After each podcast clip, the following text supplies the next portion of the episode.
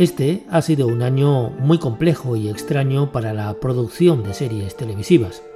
Afectados los rodajes por los distintos confinamientos provocados por el coronavirus, hemos visto series cuyo último episodio de la temporada tardó seis meses en estrenarse, como fue el caso de The Walking Dead, o finales terminados con técnicas de animación, como ocurrió con la séptima temporada de The Blacklist, cuya octava temporada se estrenaba en noviembre pero solamente con dos episodios, que posiblemente formaban parte del plan de guion de la anterior temporada, que tenía previstos 23 capítulos y finalmente se quedaron en 19.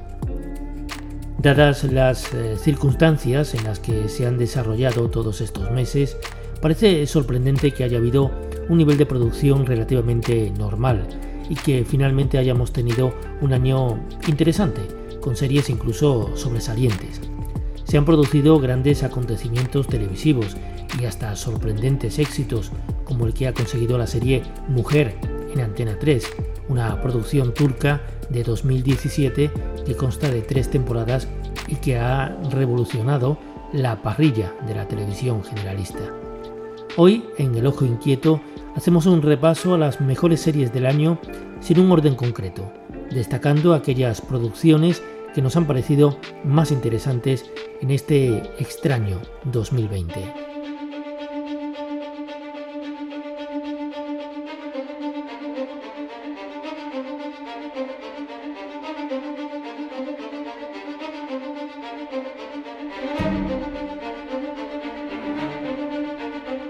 Este año han llegado las temporadas finales de muchas series, algunas eh, canceladas debido a la dificultad de iniciar su rodaje. El coronavirus también parece haber sido una excusa para algunas plataformas. Es el caso de Glow eh, de Netflix, que finalmente no tuvo una conclusión adecuada, y también de Ray Donovan de Showtime, que tras siete temporadas hubiera merecido una octava para concluir la historia teniendo en cuenta que esta séptima estaba a la altura de las anteriores.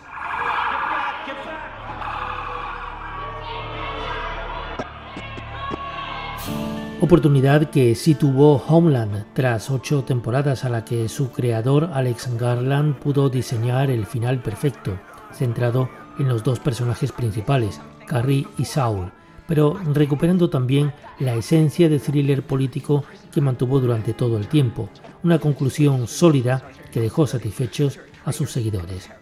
También se puede decir que ha sido espléndido el cierre de la serie alemana Dark en Netflix, que tras tres temporadas concluía uniendo la mayor parte de las piezas, abriendo algunas posibilidades al principio de temporada que sin embargo irían reconstruyendo esas realidades alternativas.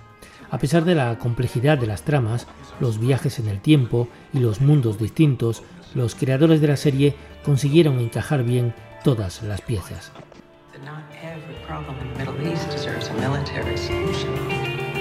Because this whole country went stupid crazy after 9-11. Carrie, you're not yourself.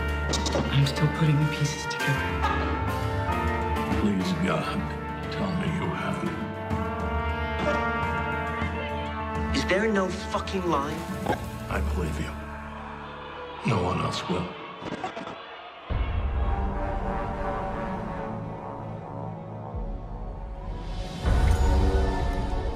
El mundo es más pacífico desde la revolución. Es una pena que tu pueblo haya sufrido así.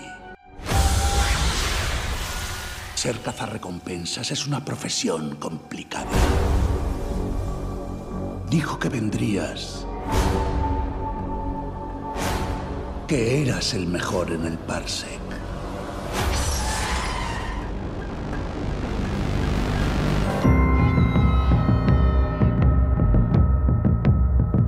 Hace algunas semanas concluía la segunda temporada de The Mandalorian, que era importante para establecer el camino que decidieran seguir los creadores.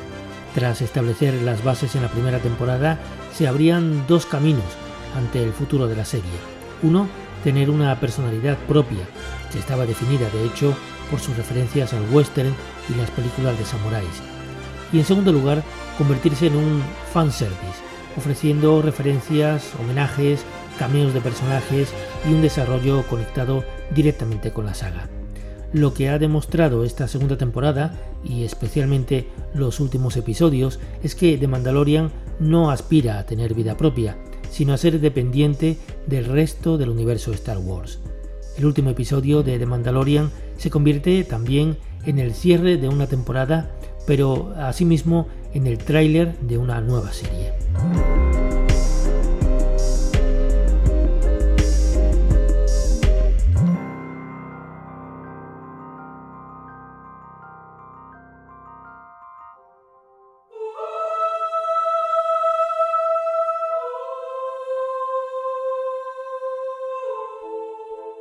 Otras series que han demostrado todavía fortaleza son la maravillosa Mrs. Maisel, que estrenaba a principios de año su tercera temporada en Amazon y que mantiene la frescura de un personaje principal poderoso, pero también se refuerza otros eh, personajes secundarios más desarrollados, como la agente o el padre o el padre de Mrs. Maisel.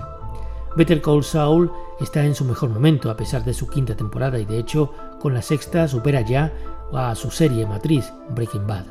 Pero en esta última, que es una preparación para el que será final de la serie el próximo año, ha alcanzado una gran profundidad en la elaboración de personajes. Igual de robusta que The Crown en su cuarta y controvertida temporada, a la que le quedan dos para concluir. En esta ocasión ha sabido sacar partido de dos personajes tan potentes como Margaret Thatcher y Diana de Gales, aunque quizás en detrimento de la propia protagonista, Isabel II. Your party has won the election. It is my very great pleasure to invite you to form a government in my name. Congratulations, Prime Minister. Thank you. Benito, menos mal que has venido. Yo también me alegro de verte, querida. ¿Cuál es el problema? Te cuento por el camino. Señor Galdós, Enhorabuena por su año. ¿Ves tú? Esto deberían habérmelo hecho antes, no a los 100 años de mi muerte. La serie española, El Ministerio del Tiempo, siempre pendiente de renovación debido a una absurda dirección de programación de televisión española que parece ir tomando decisiones sobre la marcha, también se ha beneficiado en su cuarta temporada del regreso de personajes que estaban al comienzo y los hermanos Olivares han sabido elaborar unas tramas en las que alternaban con inteligencia la prevalencia de determinados personajes, haciendo la que posiblemente sea la mejor temporada de la serie.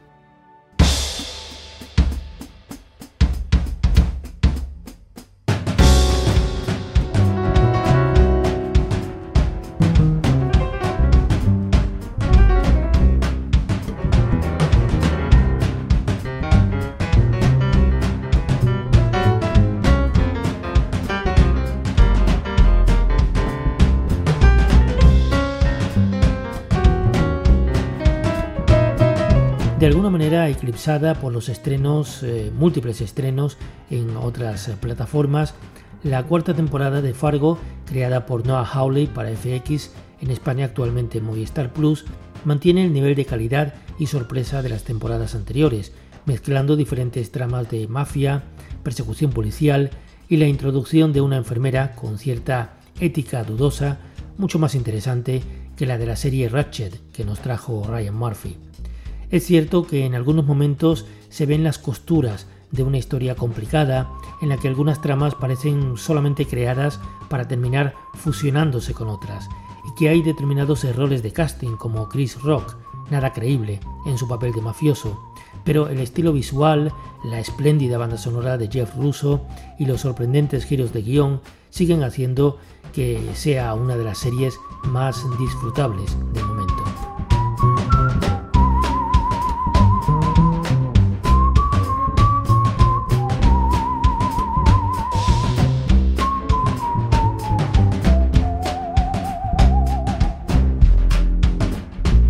En cuanto a segundas temporadas, que quizás sean las más complicadas a la hora de definir el camino que llevará la historia, manteniendo al mismo tiempo el nivel de la primera entrega, destacamos, junto a The Mandalorian, otras cuatro series.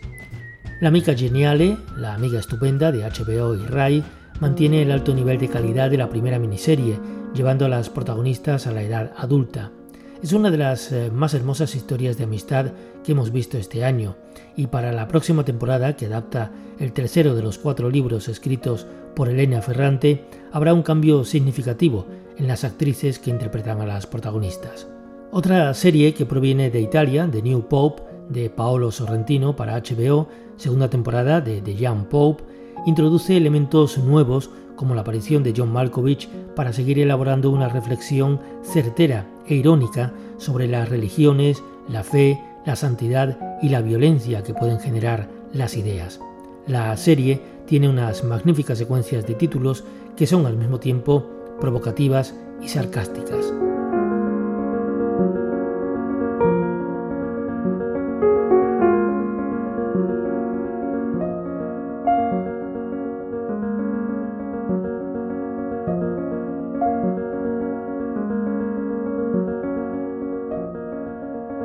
La segunda temporada de Homecoming en Amazon, con una historia diferente a la primera, también nos ha gustado.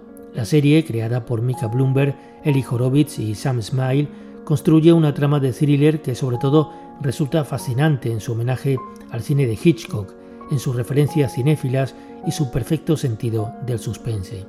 Y finalmente, The Boys, que Amazon decidió estrenar en episodios semanales, ha superado las expectativas con una segunda temporada más sádica y cínica y con una tendencia más clara hacia la definición de los superantihéroes que hacia el aparente protagonista, añadiendo una incorporación nueva, la de la actriz Aya Cash, que ha resultado magnífica.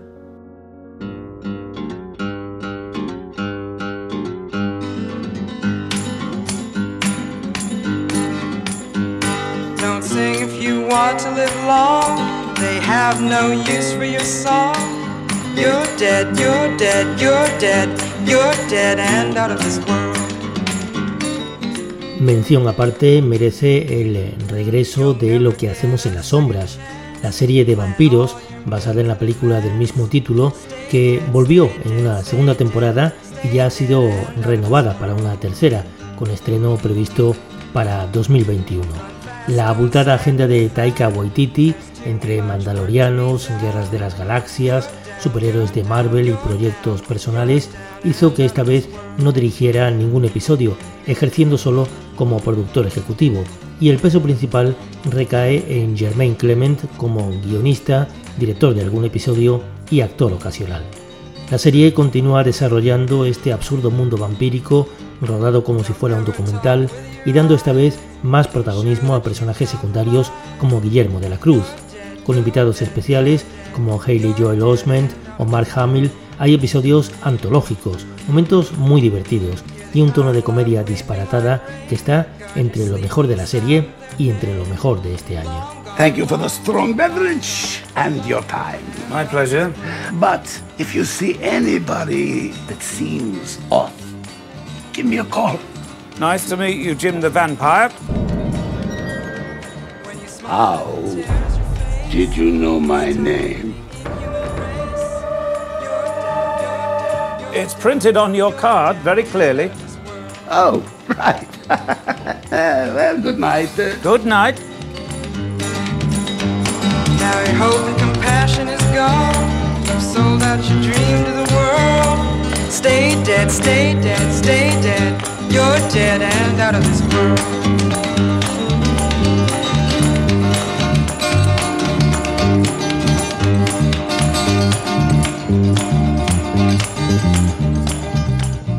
Vamos a repasar a continuación las nuevas series que nos han parecido más destacadas de este año 2020.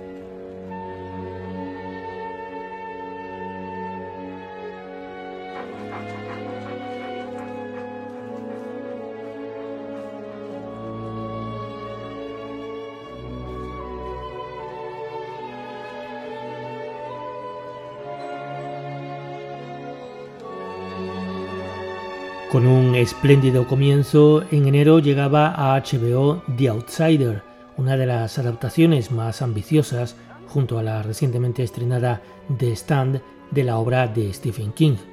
El showrunner eh, Richard Price realizó un estudio psicológico más que una propuesta específicamente de terror y misterio.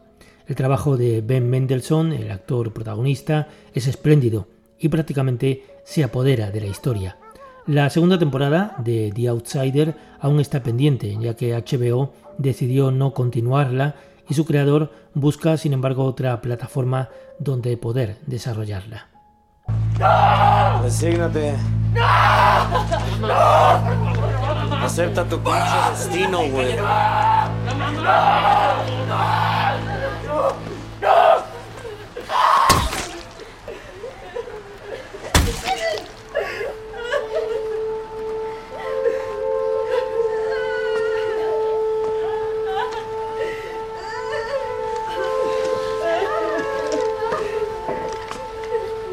Eso es lo que le va a pasar a todos los que no quieran cooperar con la empresa. Los que osen desobedecernos.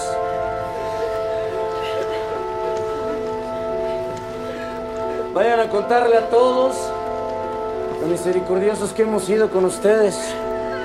Hemos sacrificado un alma para salvar a todos los demás. Cuéntenle a todos que queremos paz trabajo para todos.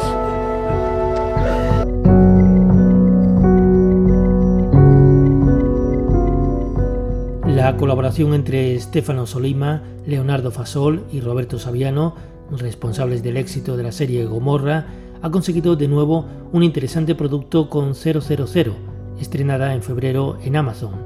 Centrada nuevamente en el mundo de las drogas, en este caso tiene una visión más internacional y de hecho cuenta con la participación en la dirección de varios episodios del argentino Pablo Trapero. Se trata de una incursión profunda en la ruta de las drogas, desde México hasta Italia, y las conexiones entre los diferentes cárteles y sus derivaciones incluso dentro de la propia policía mexicana. Una serie dirigida con buen pulso, subrayada por una acertada música electrónica de Mogwai que tiene más de las películas de Sicario, Estefano Solima fue el director de la segunda parte, que del mundo delictivo descrito en Gomorra. Planteada en principio como una miniserie sin continuidad, el éxito que ha obtenido despertó cierto debate sobre si debería continuar, pero no se ha confirmado nada al respecto.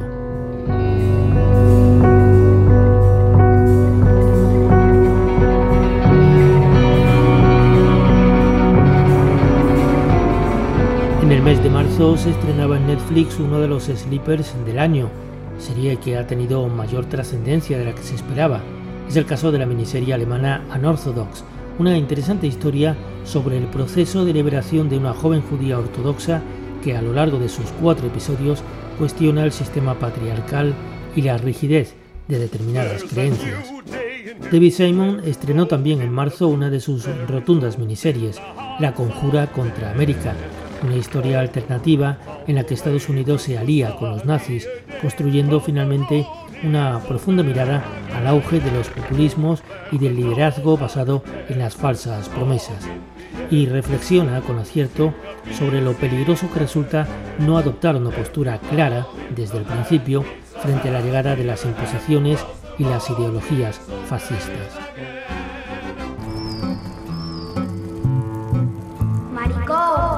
Yo tenía siete años y no sabía qué significaba, pero al final, al final me cansé de escuchar la palabrita. Maricón. En cada esquina me esperaba un ¡Maricón!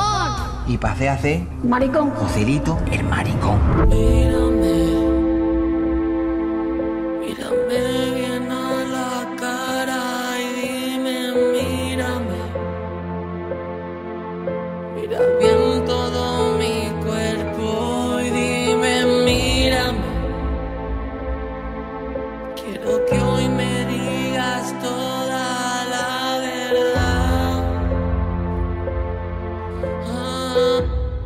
Todo un acontecimiento ha sido Veneno, la serie creada por los Javis para Antena 3, que de alguna forma ha creado también algunos precedentes importantes, a pesar de la desastrosa programación que hizo a tres media, con largas esperas entre los primeros episodios. Por un lado, ha reforzado a la plataforma 3 Player como una alternativa interesante a las televisiones eh, generalistas, y por otro lado, ha demostrado que una serie en torno a la transexualidad, mostrada sin disimulo y hablando del sexo de forma cotidiana, puede llegar a ser un éxito sin precedentes.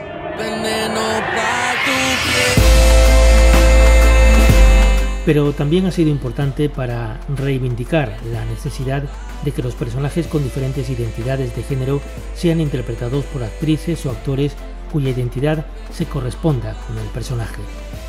En su desarrollo, Veneno ha sido una serie excelente, en la que quizás están mejor expuestos los momentos de humor y de denuncia que los dramáticos. Sin duda, ha sido uno de los grandes éxitos de crítica y espectadores de este año, incluso en su estreno internacional a través de HBO.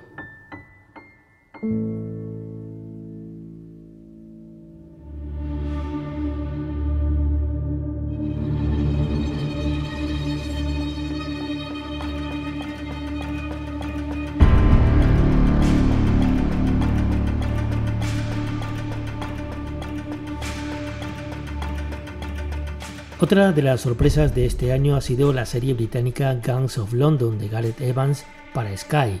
Dotada de esa contundente planificación de escenas de acción que demostró el director en largometrajes como The Raid, Redada Asesina, es una historia sobre la mafia moderna en Londres que resulta una de las producciones más adrenalínicas de la temporada.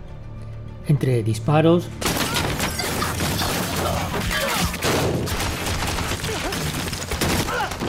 muertes violentas,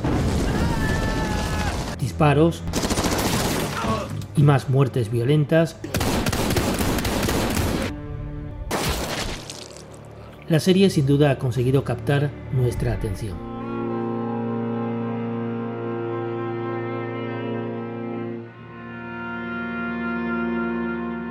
Por su parte, La innegable verdad de Derek Jean-France para HBO es una propuesta que no resulta fácil de digerir, una miniserie profundamente pesimista que tiene a Mark Ruffalo como principal soporte gracias a su doble interpretación de los dos hermanos gemelos protagonistas.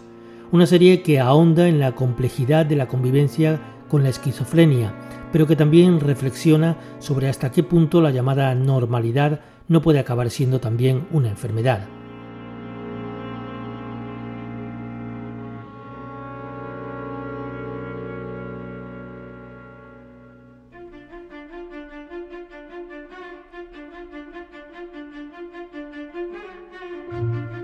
Miss America de David Waller para HBO es una excelente producción con un reparto de grandes actrices encabezadas por Kate Blanchett, que también ha sido una de las impulsoras del proyecto en torno a la resistencia de un determinado sector de la sociedad norteamericana hacia los avances en igualdad de derechos de los movimientos feministas encabezados por Gloria Steinem. Es uno de esos dramas que cuentan con una gran ambientación y que sabe enfocar la historia a través de las diferentes mujeres protagonistas, las que encabezaban el feminismo y las que se enfrentaban a él. Una de esas miniseries que se disfrutan en cada segundo.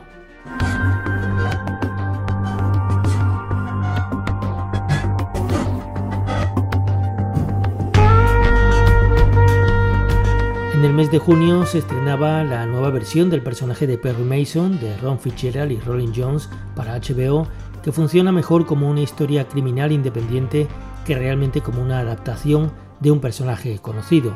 El trabajo de Matthew Reese es una vez más notable, pero en general se trata de un excelente policíaco realizado con una puesta en escena notable y una trama que interesa menos que el desarrollo del personaje principal, pero que ayuda a componer un conjunto de gran altura del que ya se ha confirmado la segunda temporada. Mother, she's here. I, I see her. Why haven't you ever done that before? I didn't know I could. I have no record of virtual retinal display in my build description. Ridley Scott dirigió los dos primeros episodios de Raised by Wolves, mientras que su hijo Luke Scott fue el director de los dos siguientes y del capítulo final, demostrando así el compromiso del cineasta con este proyecto de Aaron Wozokowski para HBO Max, una de las propuestas de ciencia ficción más interesantes de este año. La serie tiene una puesta en escena que de alguna manera parece retomar el look del cine fantástico de los años 90, en muchos aspectos deudora de la iconografía de Alien. Y aunque la historia resulta a veces demasiado compleja, la serie consigue crear una lectura filosófica que, para nosotros, resulta mucho más interesante que la planteada por otras producciones aparentemente más profundas como Debs, por ejemplo. Can you breathe? Can you breathe? Not if you can breathe. That's good. Show me where it hurts. It's okay, it's okay. My eyes hurt as well. You need to see a doctor. No. Yeah, I'll take you to a hospital. No. You should call the police. No. What's your name?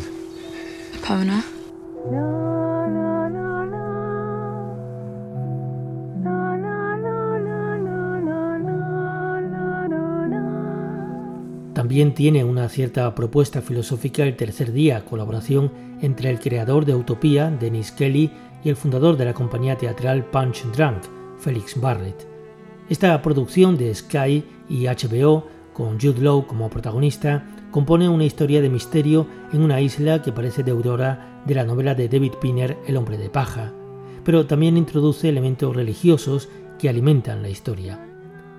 Planteada como una serie dividida en tres partes, verano, otoño e invierno, aunque solo la primera y la última tuvieron un rodaje y producción tradicional, mientras que otoño fue todo un acontecimiento televisivo, con la retransmisión en directo durante 12 horas de una especie de vía crucis del protagonista por la isla.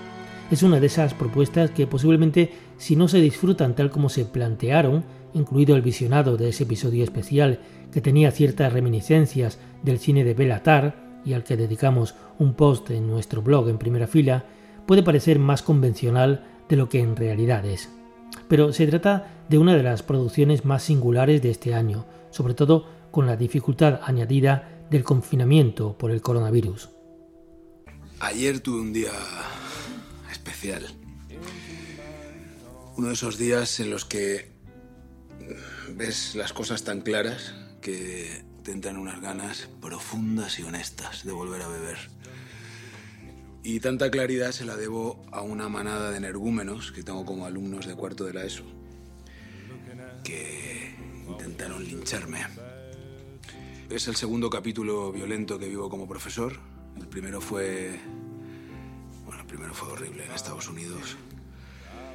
Pero entonces lo atribuía a un país que, en nombre de la libertad, deja que las armas campen a sus anchas, incluso en las escuelas.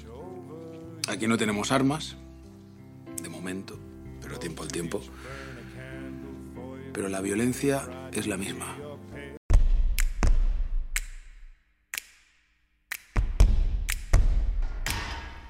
A finales de septiembre llegó a televisión española la serie Hit, que toma su título del nombre del protagonista, Hugo Ibarra Toledo, un ex profesor que se dedica a realizar conferencias sobre educación enfocada a alumnos conflictivos, que es contratado para tratar de poner orden en un instituto que sufre continuos actos vandálicos.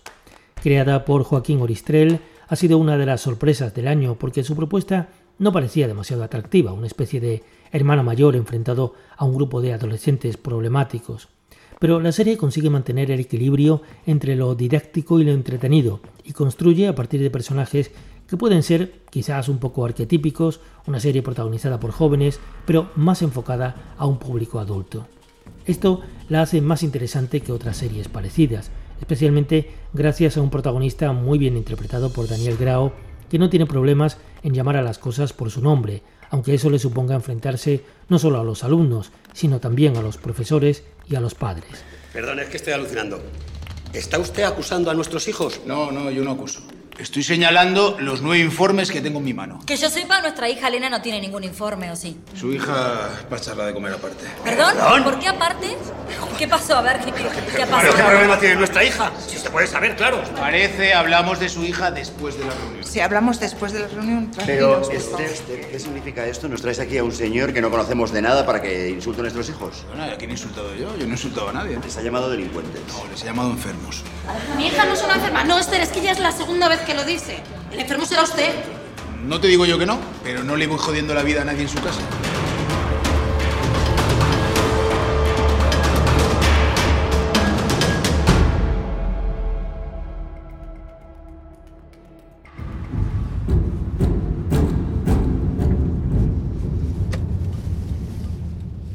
También en septiembre se estrenó en TV2 de Dinamarca la serie The Investigation, que ha llegado este mes de diciembre a Movistar Plus. Basada en una historia real sobre el asesinato de una periodista en 2017, es una de las más interesantes muestras de thriller, creada por el reconocido guionista danés Tobias Lindholm, responsable de los guiones de películas como La caza, de Thomas Winterberg, y recientemente también de la última película de Thomas Winterberg, Druk, Another Round, la película danesa más destacada de este año, además de ser el responsable de la serie La Ruta del Dinero, que se puede ver actualmente en filming. Lo interesante de la propuesta es que se centra únicamente en el trabajo de investigación de la policía, sin que el supuesto asesino y la víctima aparezcan en ningún momento. Una apuesta arriesgada, porque elimina el elemento principal de conflicto, pero que resuelve con astucia, manteniendo en todo momento la tensión del proceso. Además, eh, cuenta con grandes actores y actrices como Soren eh, Malling, habitual protagonista de los proyectos de Tobias Lindholm, Pillow Asbuck, al que hemos visto en Juego de Tronos, o Pernilla August, actriz que se inició en el cine de la mano de Ingmar Bergman.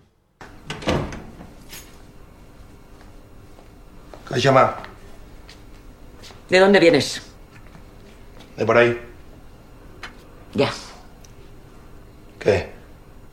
Yo te voy a decir de dónde vienes. De Donosti. De quemar un autobús con esos dos. Que te he visto. Que os hemos visto. ¿A ti qué te importa? ¿A mí qué me importa? Mira, aquí no nos traigas disgustos. ¿Me estás oyendo? ¿Me estás oyendo? Ni disgustos ni hostia. ¿Peor que los putos cipayas vas a ser tú o qué? ¿Eh? ¿Eh? ¿Qué quieres? ¿Que me quede en casa? ¿Y quién va a luchar por este país? ¿Tú?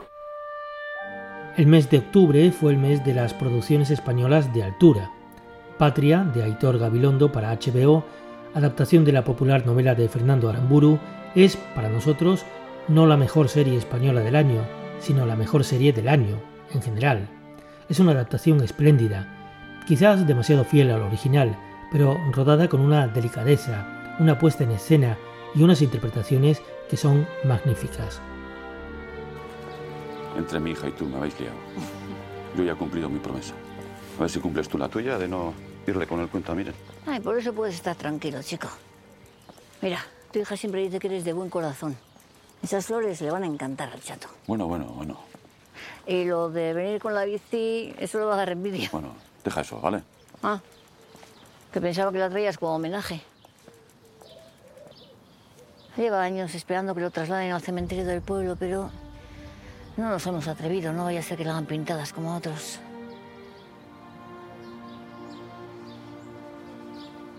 ¿No le vas a decir lo que me dijiste a mí en la huerta? Pensaba que habías venido a eso. ¿Me dejas solo, por favor, un minuto?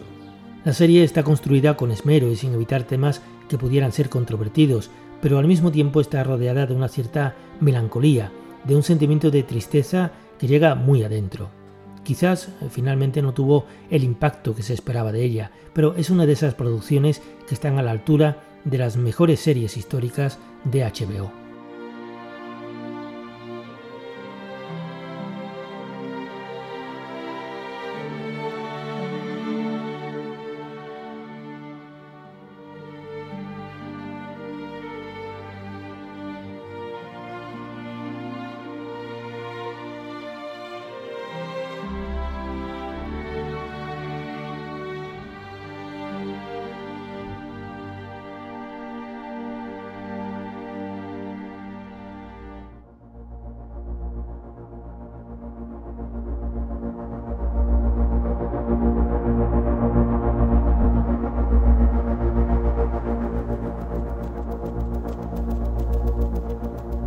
Por su parte, Movistar Plus estrenaba Antidisturbios, también esperado proyecto de Rodrigo Sorogoyen, que recibió excelentes críticas en sus primeros pases en el Festival de San Sebastián. Con un trabajo de dirección contundente, como suele ser habitual en el director, la serie despertó cierta polémica ampliada por los comentarios en redes sociales de los sindicatos de policías, un poco eh, salidos de tono, que al final lo que demostraban era que el retrato que hace la serie de los integrantes de las fuerzas antidisturbios es más realista de lo que podríamos pensar. La serie cuenta también con un excelente plantel de actores y construye con inteligencia una trama que se desarrolla desde la brutalidad policial hasta la corrupción política. Primero vamos a brindar por este grupo, que es lo más grande que apareció en mi vida. Porque os quiero. ¿Eh? Porque somos el Puma 93. Y nada puede con nosotros. Somos una familia. Y una familia cuando está unida no la revienta ni Dios. Porque nosotros podemos con todo. Hasta con un negro muerto. cómo se llamaba, desgraciado. ¿El qué, qué dices? ¿Cómo se llamaba el negro? ¿Nuestro negro? ¿Me estás hablando en serio, Rubén? ¿Me estás contando? ¿Te importan los negros ahora, tío? ¿Qué pasa? hermano, te lo estoy preguntando. Acabas de brindar por él. ¿Cómo se llamaba? Pues yo sé cómo se llamaba, Sí, claro. ¿Tú pues sabes dilo. cómo se llamaba? ¿Tú? Yo, no, ¿tú lo sabes? ¿Tú? Tú, tú, tú. ¿Tú eres tonto, tú, chico? ¿Qué te tú, pasa? ¿Tú lo sabes? Que te lo estoy preguntando yo a ti, Alexander. Por Mr. Jemmy Adichie. Jimmy Adichie. Mantero, currante como pocos, que deja mujer e hijo en su Senegal natal.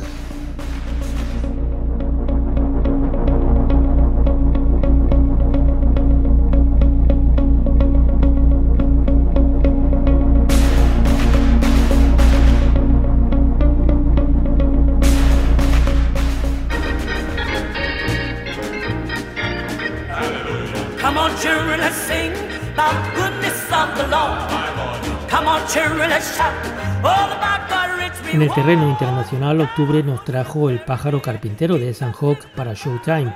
En España se puede ver en Movistar Plus y que ha sido una de las propuestas más interesantes de este año, arriesgada en su mezcla de gran guiñol y drama racial, violenta y excesiva, para la que el propio Ethan Hawke se reserva el papel más atractivo, más histriónico, pero también más impactante, que interpreta con absoluta maestría. Lejos del habitual acercamiento a la esclavitud en tono de tragedia, la serie logra introducir elementos de absurdo en ese momento de transición entre las dos Américas, en el empeño de la raza blanca por tomar decisiones sobre otras razas, en el caos violento de unos Estados Unidos mediocre, en el que la vida vale poco.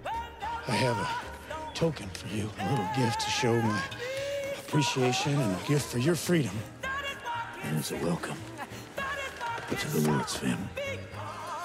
Of course, as you are a girl, we're gonna have to get rid of you as soon as possible. That onion looked worse than dry mule shit. But being that he was white and I was his prisoner and hungry from the long ride, I bit into the foulness and it went down my gullet like a stone. En el mes de noviembre destacan dos estrenos. La miniserie británica Des de Louis Arnold para ITV, que solo consta de tres episodios para mostrar el perfil de un asesino en serie que se entregó a la policía, pero que justificaba todos sus crímenes. Con una soberbia interpretación de David Tennant, la propuesta resulta absorbente y perfectamente estructurada, e incluso sus dos horas y media de duración se hacen cortas.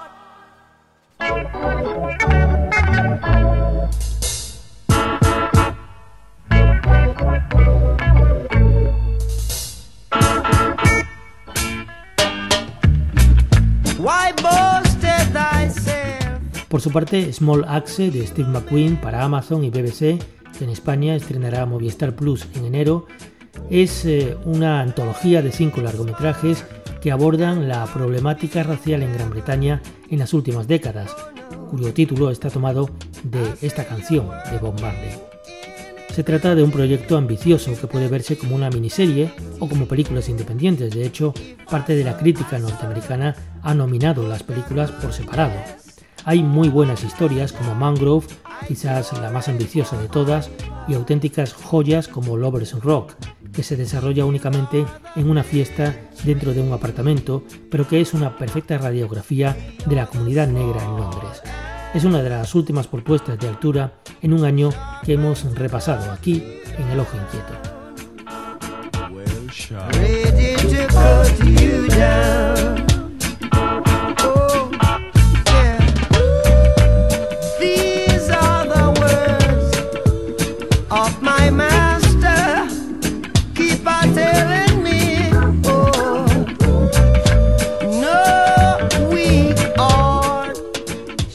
Este ha sido nuestro repaso a las mejores series que hemos visto en 2020.